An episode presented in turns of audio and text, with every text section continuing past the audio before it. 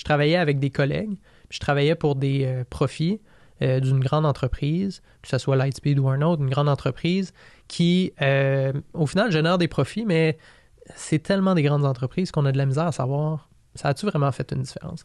Puis j'avais besoin de sentir que je faisais une différence.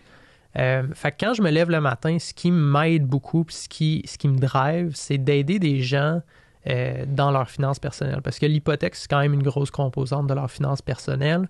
Les gens, avant même de me lancer en hypothèque, en jasant avec des connaissances, j'ai réalisé comment que les gens sont peu éduqués en finances personnelles. Puis il y a une grosse lacune. Puis il y a beaucoup de gens qui prennent des décisions qui sont hyper importantes pour leur présent, mais surtout pour leur futur, sans vraiment le savoir. Puis ça, ça passe de des gens qui ont peu d'éducation à des gens qui ont beaucoup, beaucoup d'éducation. Euh, fait que moi, ce qui me drive, c'est vraiment d'aider les gens à prendre les meilleures décisions euh, au niveau de leur hypothèque, mais aussi, juste en général, les meilleures des hygiènes de vie financières qui vont les aider, euh, tout de suite, mais surtout dans le futur deux points par rapport à ça qui, me, viennent en tête. Je trouve qu'en entreprise, quand tu travailles, quand tu es un salarié, moi aussi j'avais cette impression-là de, de, vouloir faire une différence.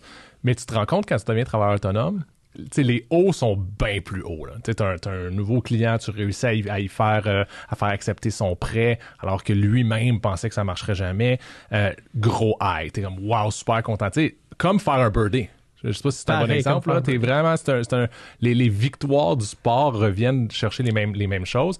Après ça, tu as des journées, tu peux avoir deux, trois jours où le téléphone sonne pas, il se passe rien, petite panique. Fait que le bas est beaucoup plus bas. Alors que quand tu travailles dans une grande organisation, tu sais, moi j'avais travaillé dans des institutions financières avant, ben, les hauts sont beaucoup moins hauts parce que c'est-tu vraiment grâce à toi qu'on a eu un bon trimestre? Puis les bas sont beaucoup moins bas parce qu'on a eu un mauvais trimestre, mais c'est pas vraiment de ma faute. C'est ça. Fait, c'est, euh, fait, je trouve qu'il y a, il y a quelque chose de vraiment cool euh, à, faire avec, avec ça. Euh, puis j'avais dit que j'avais deux points. Mon deuxième point, je l'oublie. C'est correct, mais moi, je vais reprendre la, balle là-dessus.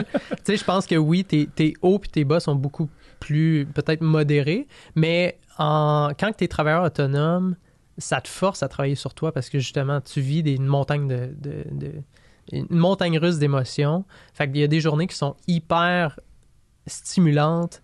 Tu as un buzz d'adrénaline par tout ce qui se passe. Euh, puis, contraire, des fois, malheureusement, ça arrive des refus. Puis là, c'est qu'on des fois, on, pourrait le prendre personnel. Fait que ça va autant au niveau des émotionnels, mais aussi au niveau de l'activité. Donc, il y a des journées que tu es hyper occupé, tu vas travailler 15 heures, puis il va manquer d'heures dans ta mm-hmm. journée. Puis le lendemain, vraiment le, lendemain, rien. Parce que tous tes dossiers ont été soumis. Parce que tout ce que tu avais à faire, fallait que ça soit fait hier.